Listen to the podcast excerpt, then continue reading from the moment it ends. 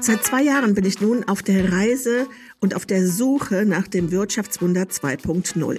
Und ich freue mich sehr, dass ich zu diesem kleinen Jubiläum einen großen Gast habe.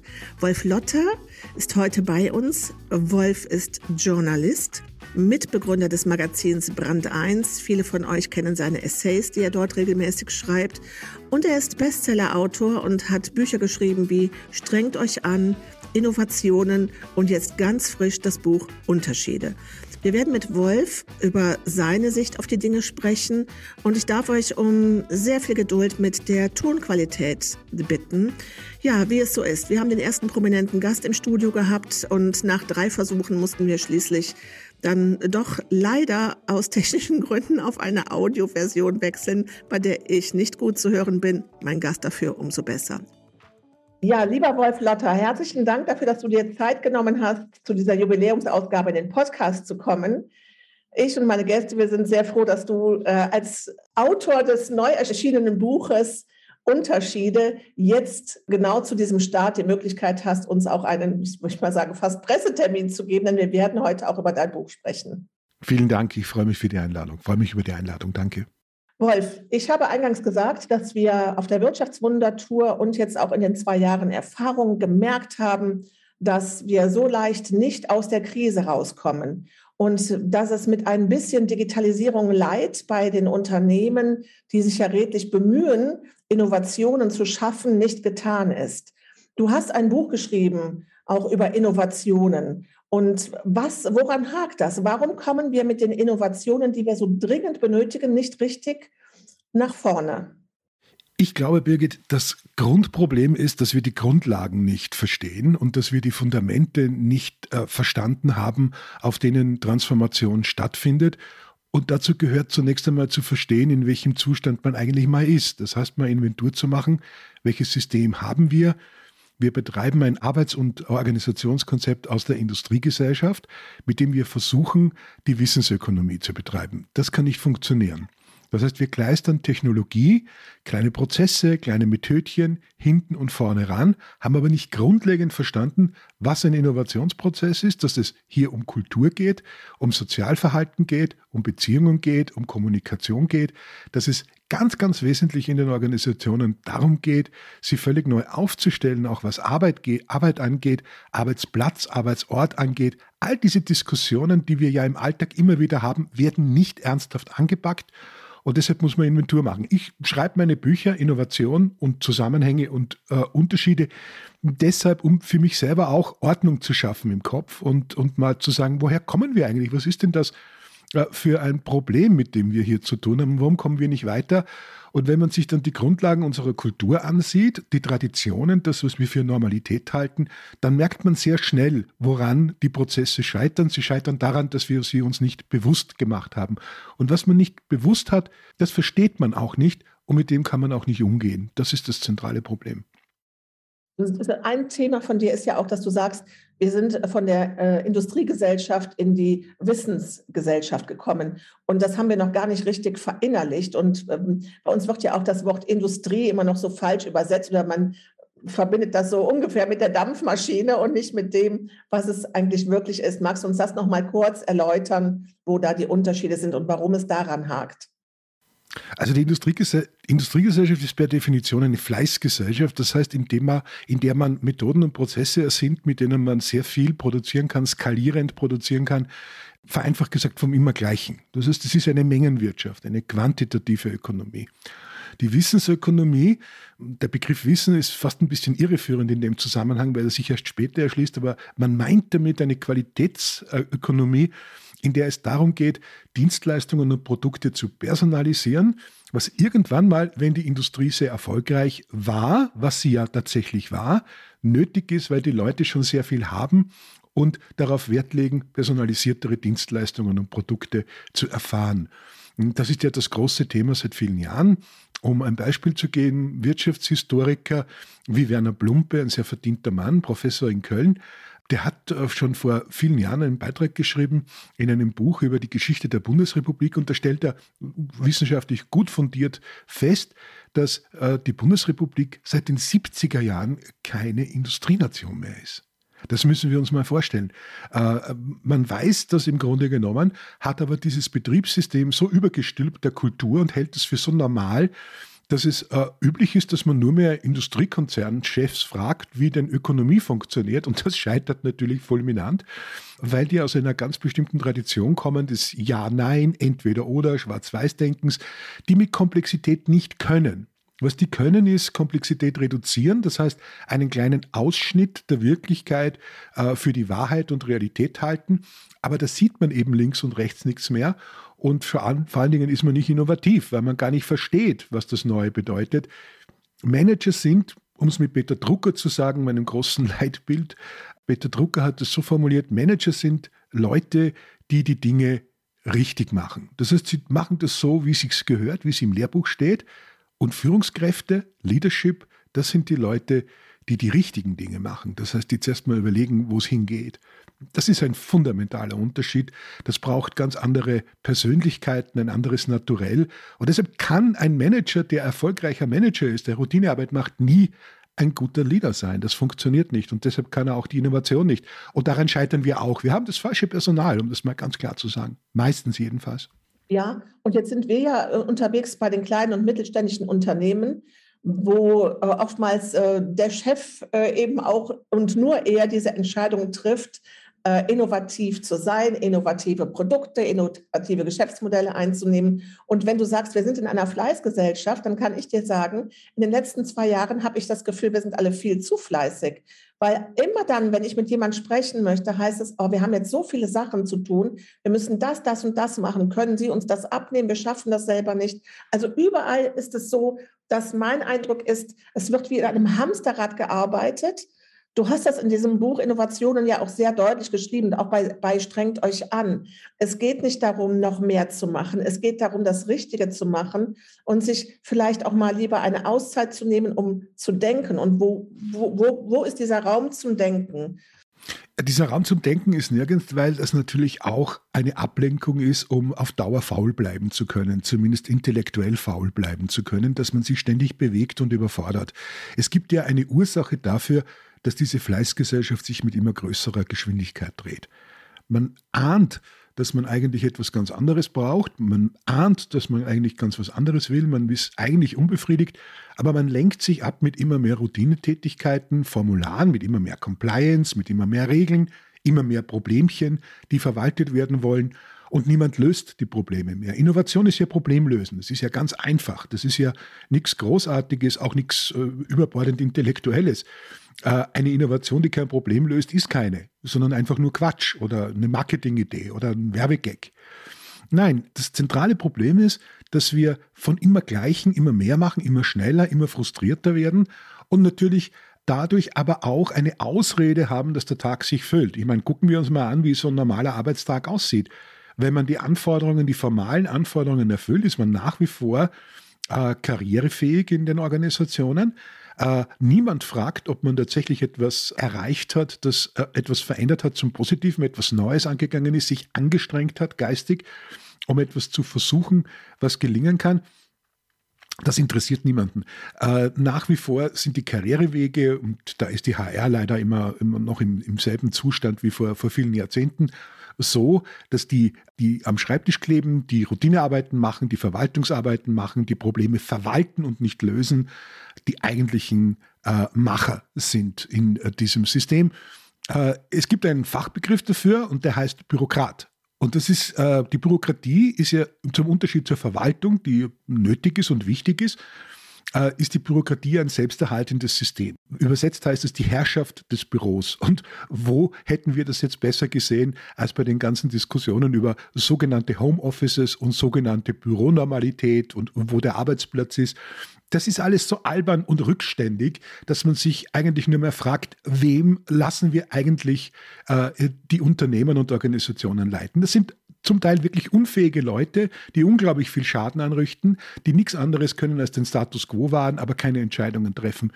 Und das muss man in aller Deutlichkeit mal sagen. Wir haben ein massives Führungskräfteproblem, weil wir über viele Jahrzehnte industrielle Manager produziert haben, die in Routinen denken, die auch gar nicht anders können und die Innovationen eben mit äh, Patentfähigkeit verwechseln. Das hilft allerdings nicht sehr viel, weil diese Patentfähigkeit äh, nicht tatsächlich dazu beiträgt, dass sich Systeme verändern und dass tatsächlich dringende Notwendigkeiten der gesellschaftlichen Veränderung angepackt werden die, die Leute nehmen es nicht mehr wahr. Und deshalb gibt es auch diese Vorstellung mittlerweile, Deutschland ist abgehängt, was auch stimmt, weil es nicht loslassen kann von der Industriegesellschaft.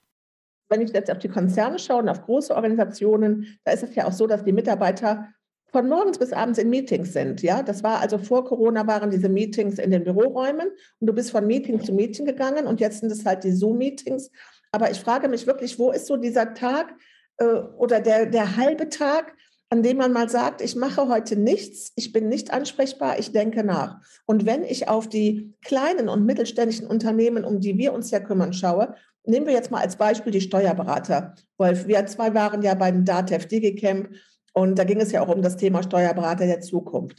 Die Steuerberater sind ja, die haben das oftmals selber zu entscheiden, was machen sie, wie geht es nach vorne, wie verändern sie ihr Geschäftsmodell und sind aber gleichzeitig auch vollkommen überlastet mit Kunden, die in der Krise sind, mit Mandanten, die, für die sie wieder Anträge ausfüllen müssen, äh, Corona-Hilfen, Soforthilfen, was auch immer beantragen müssen. Also auch in einem Hamsterrad drin und auch dem Steuerberater, der muss ja auch dieses Gefühl haben, uiuiui, mein Geschäftsmodell, also Buchungen zu vollziehen und zu kontieren und äh, Lohnsteuerabrechnung zu machen, das bricht ab, weil es dafür digitale, andere, schnellere, bessere, einfachere Lösungen gibt. Aber wo ist der Steuerberater, der nachdenkt, der darüber sich Zeit nimmt und eine Auszeit macht und sein Geschäftsmodell in eine ganz neue Sphäre bringt? Naja, also Bürokratie erzeugt Bürokratie. Das ist, glaube ich, äh, genauso wie dieser alte Soziologensatz stimmt, Arbeit schafft Arbeit. Ja, richtig. Äh, erzeugt Bürokratie Bürokratie. Also das ist äh, zwangsläufig so. Und der Unterschied ist nur, es gibt ein paar, die leben davon dass sie anderen Leuten sinnlose Arbeit machen und es gibt andere, die müssen ihre wertvolle Lebens- und Arbeitszeit opfern dafür, dass andere diesen Unsinn treiben können. Das ist schon mal das Erste. Zu den Meetings wollte ich was sagen. Es ist ganz unabhängig, ob das jetzt Steuerberater sind oder andere. Meetings in Organisationen, das ist meine Erfahrung, der kann man widersprechen, aber ich habe es noch nie anders gesehen, nehmen zu mit dem Ausmaß äh, der Ohnmacht der Führungskräfte. Das ist immer so. Je unsicherer die sind, auch unqualifizierter die sind, desto mehr Kontrolle wollen sie haben über etwas, was sie nicht verstanden haben. Das ist äh, ein, ein, Klassiker. Also ich kenne diese Zunahme von äh, Daily Meetings. Zu, zuerst gibt es die Meetings einmal, einmal im, im, Monat, im Quartal vielleicht sogar nur. Und irgendwann mal sind sie tägliche äh, Schurfixe äh, und äh, es passiert überhaupt nichts. Es geht nur darum, dass man sich versichert, dass alle da sind und die Schäfchen in der Reihe sind das ist auch kein Wunder. Äh, die Organisationen bevorzugen Leute, die kontrollieren. Nicht? Der Manager kommt ja, der Jürgen Fuchs sagt das immer, ein, ein uh, Unternehmensberater und, und, uh, und ausgezeichneter Kenner der Unternehmen aus Bayreuth. Uh, und Unternehmen, die kommen ja aus dem Bereich, Manager kommen ja aus dem Bereich oder haben ihren Namen von der Manege, also vom Abrichten sozusagen wilder Tiere im Zirkus. Und äh, das Zweite und viel noch wichtigere ist, dass man sie ursprünglich in der Industriegesellschaft in den frühen Fabriken eingesetzt hat, äh, indem man sie als Gefängnisdirektoren abgeworben hat, weil die konnten umgehen mit Leuten, die sozusagen diszipliniert werden müssen in den Fabriken. Ja? Und das ist die Grundlage unserer Arbeitskultur bis heute geblieben. Es muss kontrolliert werden, dass niemand die Zelle verlässt. Und das ist ja die große Angst vieler, die heute ein Problem mit äh, Menschen haben, die ihre Arbeit besser kennen als sie selber als Manager. Das ist also wieder die Definition Peter Druckers von Wissensarbeiter und Wissensarbeiterinnen. Menschen, die ihre Arbeit besser kennen und können als ihr Chef. Und das ist natürlich eine große Ohnmachtsansage, die wir heute erleben. Also es kämpfen Leute sozusagen äh, gegen die Windmühlen der Veränderung, indem sie Menschen, die eigentlich wissen, was sie zu tun hätten und was sie tun wollen, äh, das Leben schwer machen, weil sie ihre Macht nicht verlieren wollen. Das ist der eigentliche Hintergrund dieser ganzen Geschichten. Und deshalb ist es so dringend und so notwendig, auch für Leute, auch für Führungskräfte, die in der Wissensgesellschaft ja dringend gebraucht werden, um anderen Leuten was zu ermöglichen, um die Rahmenbedingungen zu errichten, dass man weiß, wo man herkommt, in welcher Tradition man steht, dass man seine Kultur kennt und dass man aufhört, sozusagen Gefängnisdirektor oder Gefängnisdirektorin zu sein. Das fällt vielen vom Naturell her sehr, sehr schwer, weil deshalb sind sie es ja geworden. Äh, aber das ist die einzige Möglichkeit, um in Zukunft überhaupt noch was machen zu können. Und Unternehmen, die nur kontrollieren und nicht innovativ sind, die braucht auch niemand, die werden verschwinden.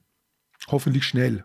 Und dadurch, dass wir in dieser Manege bleiben, ob die jetzt im Zoom ist oder im Meetingraum, komme ich ja auch nicht raus und komme nicht in eine äh, neue Umgebung, die es mir ermöglicht, mich mit Menschen auszutauschen, von denen ich lernen kann. Ich finde, das ist auch so ein Thema. Wir schaffen Lernumgebungen, reden über lebenslanges Lernen, machen die dollsten Sachen in den Unternehmen, damit Mitarbeiter äh, weiter lernen können oder müssen. Aber Lernen heutzutage, also es ist nicht mehr damit getan, sich nur an irgendwelchen Göttern zu orientieren und altes Wissen zu lernen, sondern was wir heute lernen müssen, ist ja von, wie, wie arbeiten denn junge Menschen, wie funktionieren denn Startups, wie werden denn dort Innovationen geschaffen? Und dazu muss ich raus, dazu muss ich mich neu vernetzen, in ganz neue Umgebungen reingehen. Und äh, das ist auch eine Thematik, die für meine Begriffe zu kurz kommt weil wir alle gefangen gehalten werden, egal in welchen Räumen, aber bloß nicht in diesen sogenannten dritten Räumen.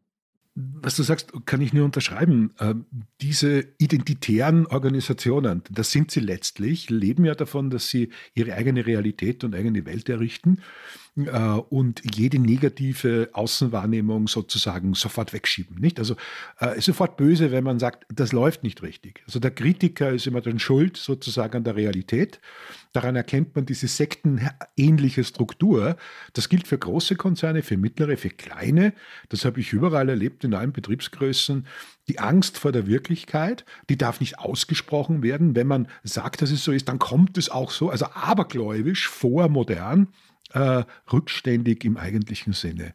Das ist übrigens das Betriebsmodell all dieser Herrschaftssysteme, die wir bisher äh, erlebt haben in der Menschheitsgeschichte. Die sperren ihre Leute ein, immer. Ja, egal ob das Ideologien sind oder äh, Religionsgemeinschaften, du darfst nicht raus. Du darfst das und das nicht tun. Du darfst nicht mit Wirklichkeiten anderer Menschen zu tun haben. Du darfst nicht lernen. Du musst glauben.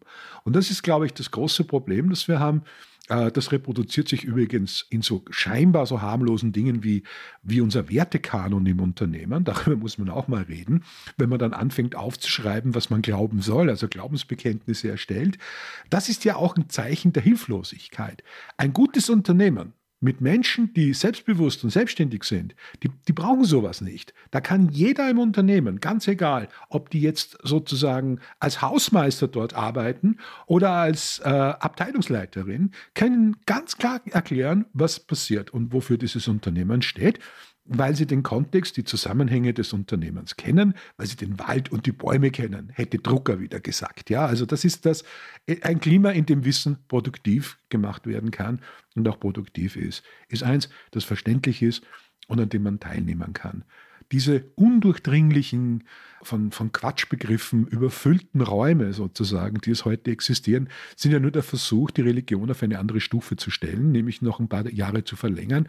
Aber das wird nicht gelingen und deshalb muss man aufbrechen, rausgehen, lernen, Realität akzeptieren, sich verändern, experimentieren, ja, und vor allen Dingen auch die Leute, die in der Organisation dazu in der Lage sind, Dinge zu verändern und die Statik zu verändern, fördern. Wo das nicht passiert, ganz schnell kündigen, bitte, ganz schnell raus, denn äh, sonst sinkt man sozusagen mit diesen alten Wracks nach unten, wie alt sie auch immer sein mögen. Ich fand das bewundernswert. Ich habe in den 90er Jahren in New York in einer Marketingabteilung gearbeitet und unsere Chefin damals hat uns morgens ähm, ja, ich sage jetzt mal ein Briefing gegeben, also das Thema, worüber wir nachzudenken haben. Und dann hat sie gesagt, raus mit euch. Und wir so, wie bitte raus? Ja, geht ins Museum, geht in den Park, also geht raus, ihr kriegt hier keine Inspirationen, ihr bekommt die draußen. Und ich fand das so großartig, habe das später nochmal bei einer Kölner Agentur erlebt, die das ähnlich gemacht haben, die gesagt haben, von 10 bis 17 Uhr möchten wir keinen im Büro sehen. Klammer auf, von 17 Uhr an bis 22 Uhr. Okay. haben wir dann an den Schreibtischen gesessen und in okay. den Meetingräumen. Aber auch, die haben uns wirklich vor die Türe gesetzt, im wahrsten Sinne des Wortes. Und ich profitiere von, von dieser Mentalität so sehr, erlebe aber auch, wenn ich dann sage, ich hab, äh, wohne ja am Rhein, ich habe eine, ähm, eine Dauerkarte für die Bonner Personenschifffahrt und arbeite regelmäßig einen halben Tag die Woche auf dem Schiff, ohne WLAN, ohne Rechner. Und das wird oftmals so belächelt, so nach dem Motto, auch die macht sich da eine schöne Zeit. Nein, ich kann in dieser fließenden Bewegung äh, nachdenken. Ich halte Nachdenken wirklich, wie du ja auch, für eine der wichtigsten Tätigkeiten, die wir zu tun haben bin ich ganz bei dir und ich finde es großartig, dass du das so magst. Das ist klug, das, ist, äh, das bringt gute Ergebnisse, wie wir alle wissen. Und das nächste ist, Leute, die das für du machst ihnen einen schönen Tag halten, sind eben mittelmäßig und können das nicht. Und das ist natürlich diese Rache der zu kurz gekommenen Organisationsbürokraten, die ständig äh, neidisch sind auf Leute, die nicht im Büro arbeiten. Das kenne ich auch. Also jahrelang äh, erlebt, äh, die dann immer meinen, man tut nichts, egal wie viel man macht und wie viel man produziert und wie viel man tut. Man tut immer zu wenig, weil sie etwas tun, was sie selber unerträglich finden. Das ist das eigentliche Problem. Also die brauchen eigentlich psychologische Betreuung. Ja, das ist okay. Das kann schon mal passieren, aber ich kann es nicht zur Normalität des Arbeitslebens machen. Wir haben echt was anderes zu tun, als jetzt sozusagen diese Neurotiker zu pflegen, die nicht damit zurechtkommen, dass Leute denken und vielleicht auch ein bisschen schneller denken als sie und sich dafür die richtige Umgebung suchen. Wir leben in einer Wissensgesellschaft und nicht in einer Bürokratengesellschaft. Und äh, die Politik, glaube ich, muss das auch nachvollziehen und endlich mal auch eine entsprechende Gesetzgebung nachreichen, dass Selbstständigkeit und Selbstbestimmung, äh, die ja dazugehören, in diesem Land nicht äh, als Außenseitertum gelten. Da gibt es ja eine, einfach eine Diskriminierung, die ist abenteuerlich. Und ich sehe keinen Politiker, der sich hierfür wirklich engagiert, weil die alle aus dieser Bürokratenecke kommen. Äh, und ich finde, es ist Zeit, sozusagen jetzt mal ganz grundlegend zu sagen, Schluss mit dieser nach innen gerichteten Sektendenke in den Organisationen, äh, egal ob sie jetzt staatlich sind oder auf Landesebene oder privatwirtschaftlich organisiert, die unterscheiden sich eh kaum mehr voneinander, weil überall Bürokraten sind. Schluss mit dem Quatsch. Wenn wir tatsächlich eine Zukunft haben wollen, brauchen wir Leute, die denken, die versuchen, die experimentieren, die gerne auch mit dem Schiff fahren, um Ideen zu haben. Hauptsache, sie haben Ideen. Äh, Ideen kriegst du nicht im Meeting und Ideen kriegst du auch nicht in, dieser, in diesem offenen Vollzug mehr oder weniger, der in den Büros herrscht. Ja, und wir brauchen ja nicht nur die Ideen, sondern wir brauchen auch, es wird ja immer gesagt, ja, du darfst scheitern. Ja, wir haben so eine Kultur des Scheiterns ist erlaubt. Aber es ist eben, es ist eben nur ein Alibi, es ist eben nicht erlaubt, weil wenn du dreimal mit Ideen kommst, die nicht funktionieren, dann ist ein viertes Mal nicht möglich. Und auch das muss ja, muss ja machbar sein, dass man sagt, äh, wir gehen wirklich in Prozesse rein, wir versuchen etwas und dann probieren wir das aus und dann ist es eben nicht so gut.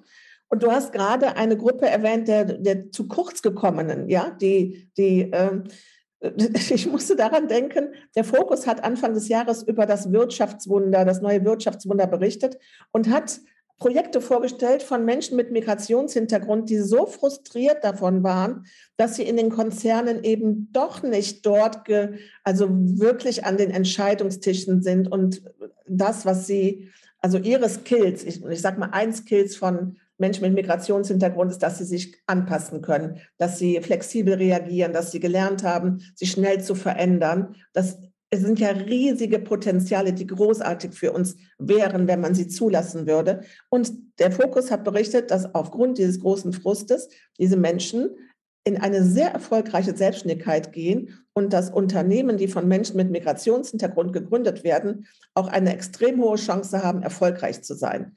Was für ein Potenzial verschwenden wir dort? Du hast das aktuelle Buch von dir heißt Unterschiede. Ähm, das betrifft ja alles Mögliche, nicht immer nur jetzt dieses Thema äh, mehr Frauen in Führungskräften, in Führungspositionen. Was für ein Potenzial verschwenden wir da? Nein, ungeheures. Im Grunde genommen geht es ja äh, in, jeder, in jeder Regung einer, einer Gemeinschaft, die überall mehr als, als, als eine oder einer rumsteht, geht es um Unterschiede und um Kenntlichkeit. Es geht um Individualität, es geht um die jeweils erkenntlichen Talente, die man umsetzen kann gut praktisch. Nur jemand, der sich selbst mag und der selbstbewusst arbeiten kann, kann auch gut für andere was tun. Das muss sich mal rumsprechen im Lande. Das weiß man nämlich offensichtlich nicht. Und äh, diese, diese Prozesse der, des positiven Erkennens von Unterschieden, dass äh, die Einzelne, der Einzelne was wert sind und nicht nur was wert sind, sondern dass das genau dieses Potenzial auch zu nutzen ist, macht Unternehmertum aus, macht Markt aus, macht Selbstständigkeit aus, macht Freiräume auf, macht ein offenes, modernes, zivilgesellschaftliches Denken auf, das eben kein Kollektivismus aus der Massengesellschaft ist, wie das äh, viele Linke und Rechte heute immer noch behaupten, sondern schlicht und ergreifend die Alternative hin zum Menschen und zum Individuum. Wir lernen ja gerade wieder in den Auseinandersetzungen. Ich habe das Buch natürlich nicht jetzt äh, vor dem Hintergrund schreiben können, äh, was Putin gerade macht, der ein Neokollektivist äh, reinsten Wassers ist, ein totalitärer, ja, industrialistischer Denker, denn diese Parteien diese Ideologien kommen ja alle aus dem Industrialismus, der mit Brutalität Einheit schaffen möchte. Ja, also er möchte Einheit beherrschen, weil er glaubt, dass diese Einheit dann sozusagen ihm nützt und weil Einheit sich auch nicht wehrt, weil sie zu kontrollieren ist. Ja, mit aller Gewalt. Was anderes ist die Struktur unserer Organisationen, frage ich. Also im, dem Wesen nach, wenn ich den Vergleich mal machen darf, dem Wesen nach äh, denken ja viele dort auch so. Ja? Also man muss sich unterwerfen, man muss das tun, was gesagt wird. Unterschiede ausmerzen. Es gibt ja diesen fürchterlichen deutschen Satz, was nicht passt, wird passend gemacht. Und gegen den kämpfe ich. Also das ist im Grunde genommen unser Hauptproblem beim Verständnis von Fortschritt und Innovation. Das läuft natürlich in den Vereinigten Staaten deutlich anders. Das läuft auch in anderen Ländern deutlich anders. Da gibt es eine Grundeinstellung, die eben nicht sagt, der Einzelne, die Einzelne muss verschwinden in der Gruppe, im Kollektiv, kann sich wegkuscheln im Team. Das ist ein Wieselwort übrigens erster Güte, weil uh, Team heißt ja sehr, sehr oft nicht, dass hier kenntliche, unterschiedliche Persönlichkeiten miteinander kooperieren, wie in einem Netzwerk. Ganz super, so muss das auch sein, arbeitsteilig, positiv, sondern Team heißt ja, alle werden gleich gemacht. Und dieses Gleichgemachte ist natürlich eine Katastrophe erster Güte. Also diese Gleichmacherei ist eine Katastrophe erster Güte und äh, die sorgt letztlich dafür, dass wir bei vielen Dingen nicht weiterkommen, weil sich natürlich jeder verstecken kann, eben wieder im Fleiß, in der äh, falschen Gemeinschaft und eine richtige, positive Gemeinschaft, die macht positive Unterschiede, die sieht das Individuum und die sorgt für Einzelgerechtigkeit. Übrigens, wenn ich das noch sagen darf, das war immer das Ziel der Aufklärung und aller Emanzipationsbewegungen, ursprünglich. Ja, ich zitiere im Buch Virginia Woolf, die will Einzelgerechtigkeit, die will ein Zimmer für sich allein. Ja, die will die Möglichkeit sozusagen, das, was sie kann, äh, auch umsetzen. Und was sie nicht will, ist sozusagen in eine neue Kategorie reinkommen, wo wir alle gleich gemacht werden. Und das macht man, glaube ich, in der oberflächlichen Diversity-Bewegung gerade falsch, wo man einfach sagt, es gibt Frauen und es gibt Männer und dann gibt es noch divers. Also drei Schubladen statt einer. Und wenn man glaubt, dass das funktioniert, dann macht man jetzt Folgendes. Man geht in für von Männern äh, geschaffene Organisationen rein und wird dann auch so wie sie. Weil diese Systeme sozusagen auf Schienen schon das vorbereitet haben, was dabei rauskommen muss. Und das kann nicht sein. Also wir brauchen mehr Individualität, mehr Menschengerechtigkeit, mehr Einzelgerechtigkeit. Und wenn wir vom Menschen im Mittelpunkt so leichtfertig reden, dann müssen wir ihn auch mal in den Mittelpunkt stellen. Das ist äh, irgendwann mal ein Versprechen auch wahrmachen und nicht nur für Sonntagsreden aufbewahren. Sonntagsreden und ich finde es auch im Moment ganz schlimm.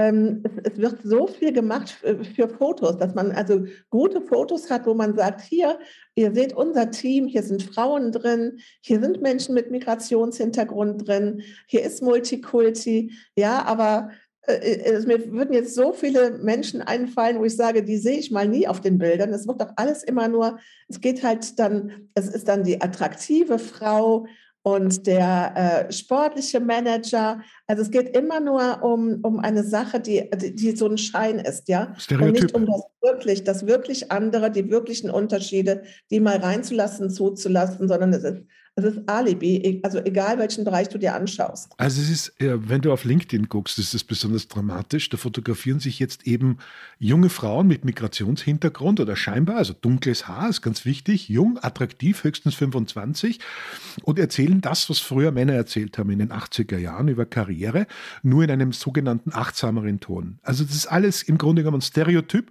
Die kannst du, da kannst du 50 oder 150 oder 200 Bilder von, es gibt überhaupt keinen Unterschied.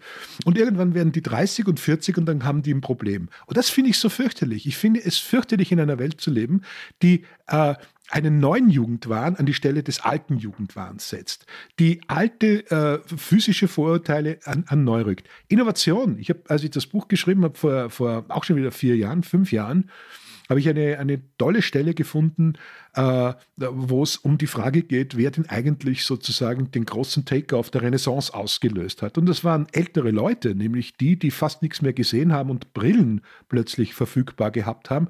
Und mit diesen Brillen konnten sie ihre Erfahrung sozusagen zu Papier bringen und weitertreiben. Und das hat offensichtlich so einen Wissensschub gegeben, dass man in der Lage war, dem Mittelalter zu entfliehen, was keine Kleinigkeit ist. Also äh, wir achten die falschen Dinge, wir sind oberflächlich, wir machen Selfies und Selfies sind so ziemlich das Gegenteil von Selbstbestimmung und Selbst, äh, äh, Selbstwertgefühl. Das Selfie ist immer für andere. Beim Selfie willst du immer für andere gut aussehen. Es geht darum, dass wir für uns selbst gut aussehen und dass das, was wir sind und was wir tun, auch äh, einen Wert hat und das ist keine therapeutische Geschichte, sondern das ist der Kern von allem, was tatsächlich auch unsere Rolle, unsere Fähigkeiten in der Innovation, in der Digitalisierung, in der Wissensgesellschaft ausmacht. Und wenn wir das nicht verstehen, wenn wir also diesen oberflächlichen Werbe- und Marketingquatsch aus der Industriegesellschaft glauben, kommen wir nicht vom Fleck, sondern wir beruhigen uns und dann sind wir enttäuscht und fallen in ein umso größeres Loch bin froh, dass du jetzt zum Schluss unserer, unserer äh, Sendung, äh, dass du das noch erwähnt hast mit der Renaissance und mit den älteren Menschen. Ich werde das, äh, wusste das noch nicht und werde mir das gerne mal ähm, anschauen oder äh, durchlesen.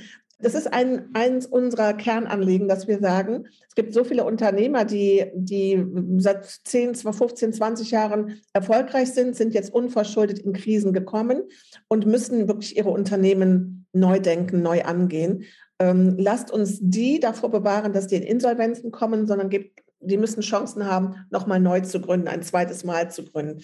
Denn die haben ja vieles.